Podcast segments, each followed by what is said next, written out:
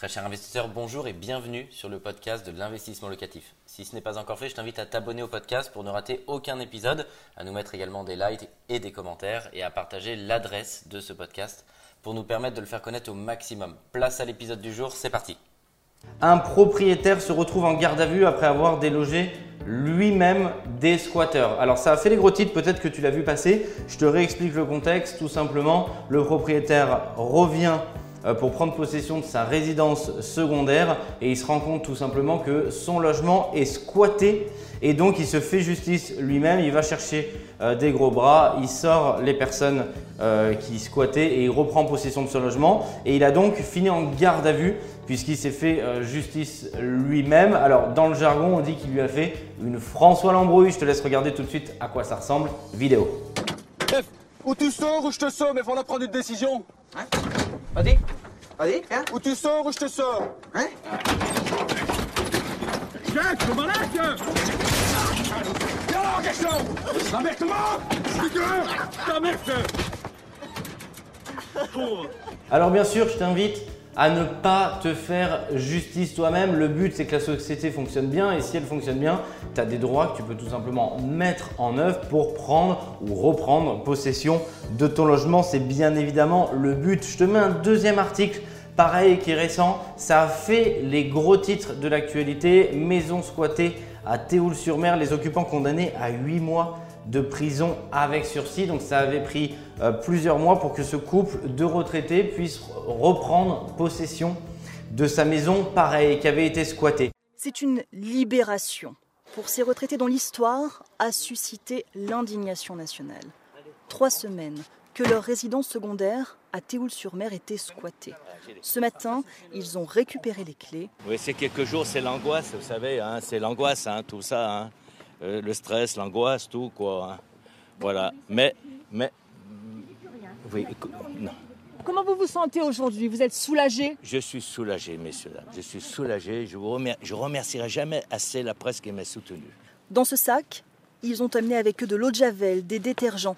Leur angoisse maintenant, c'est l'état dans lequel ils vont retrouver leur maison.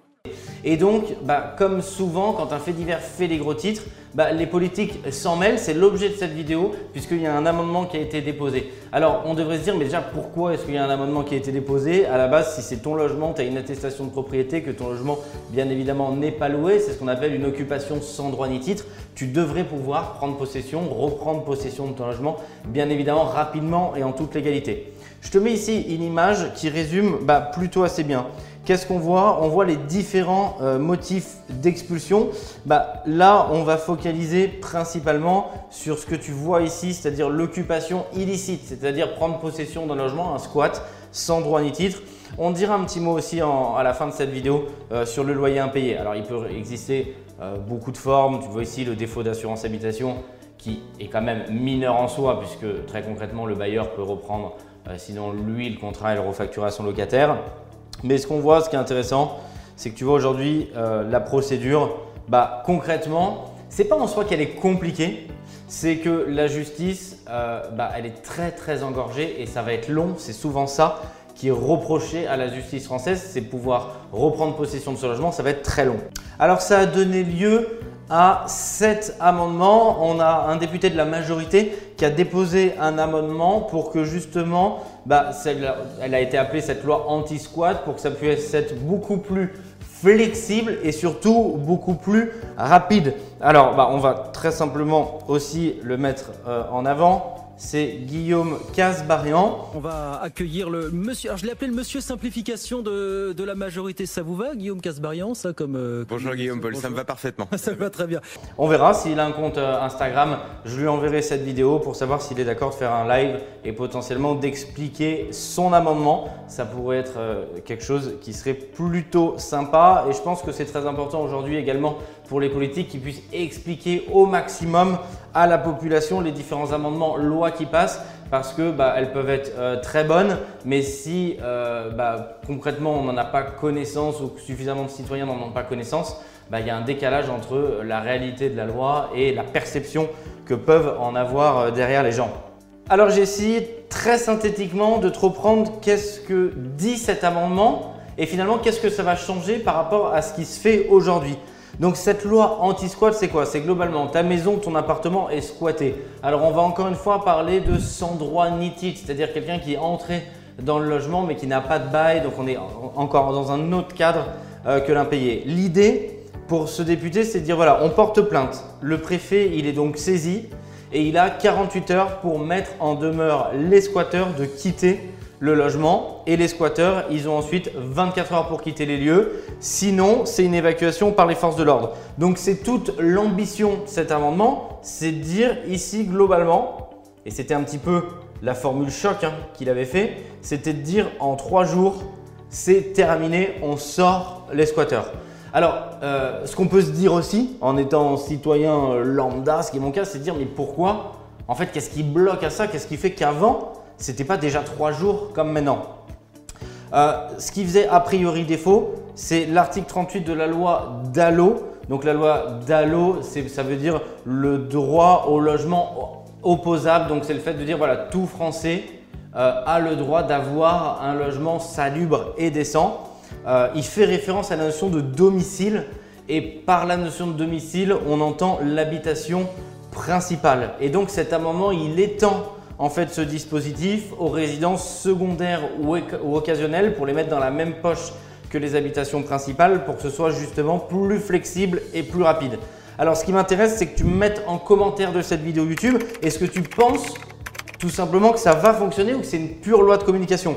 Ce qu'on voit aujourd'hui, c'est que cet amendement, il est soutenu par la population et il est soutenu par le gouvernement. C'est quelque chose où, quand tu discutes autour de toi et pas bien évidemment dans des clubs d'investisseurs, parce que là, majoritairement, ça va être accepté. Ce qui est très important de comprendre, c'est que bien évidemment, les locataires ont des droits et c'est très important. On ne va pas revenir euh, dessus. Le but, c'est pas de minorer les droits des locataires, c'est que là, on est dans une occupation sans droit ni titre. Donc, il y a vraiment euh, une prise de conscience, il y a un droit de propriété aujourd'hui, il y a une prise de conscience que cette justice, elle doit être plus rapide par rapport à ce droit de propriété parce que sinon, il y a un vrai sentiment d'injustice. Je voulais te mettre cette image, moi je l'aime bien parce que je me dis, euh, l'immobilier, ça peut être un, chemin où il y a des embûches. Bien sûr, c'est des faits divers, c'est des cas extrêmement marginaux. On n'est pas non plus dans le cadre d'un investissement locatif puisqu'on est dans le cadre d'une résidence secondaire, d'une résidence occasionnelle.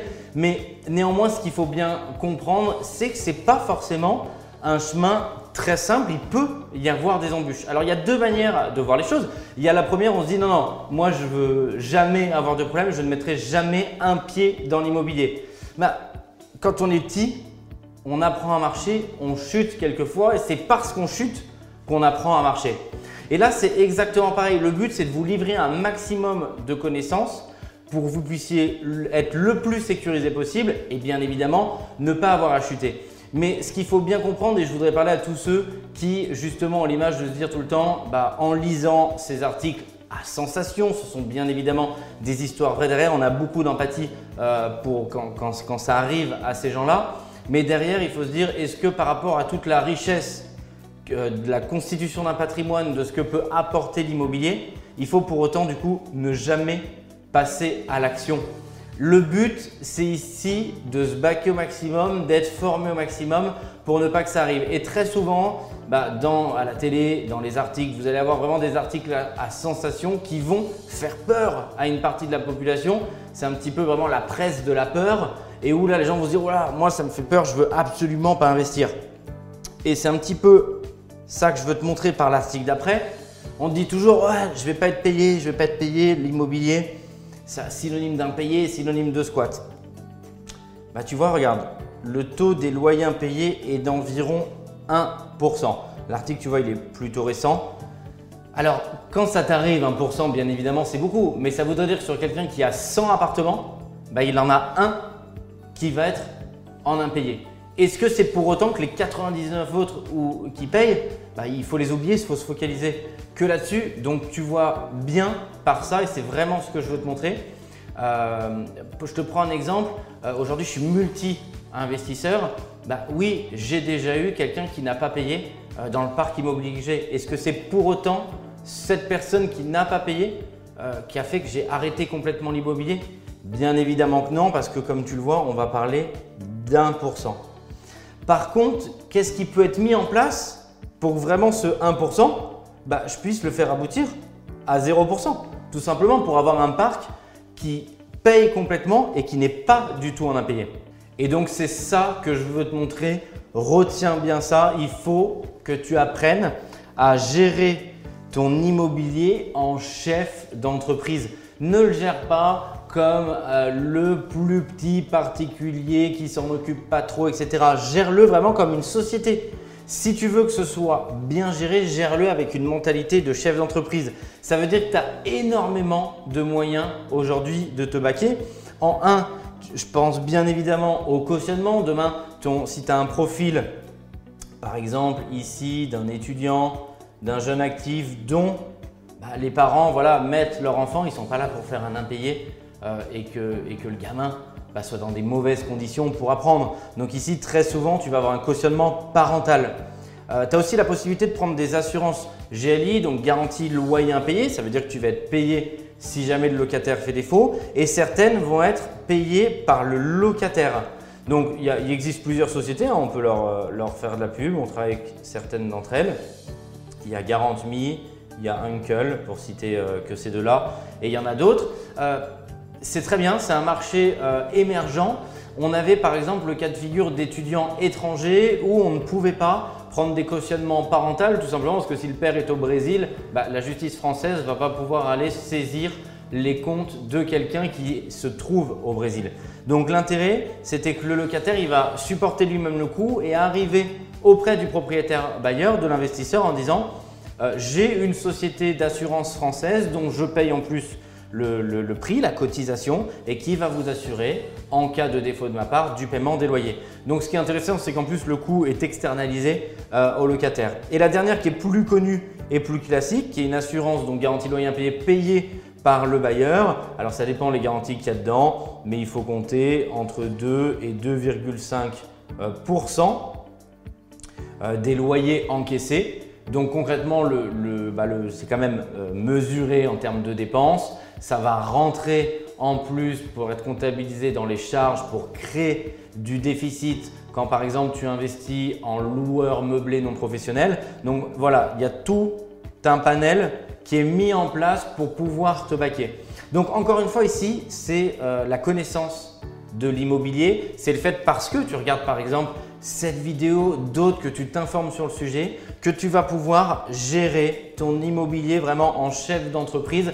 Et ça, ça va te permettre d'avoir un parc bah, le mieux géré possible et ça va te permettre de couvrir ton risque et tout chef d'entreprise cherche à couvrir son risque au travers d'assurance. Et donc en tant que particulier et en tant qu'investisseur, il faut que tu aies également cette mentalité. Un grand merci d'avoir suivi cet épisode jusqu'au bout. Je te donne rendez-vous pour un prochain épisode. Si ce n'est pas le cas, abonne-toi au podcast, partage-le, mets-nous un like et tu peux également retrouver plus de conseils sur YouTube avec plus de 300 vidéos gratuites.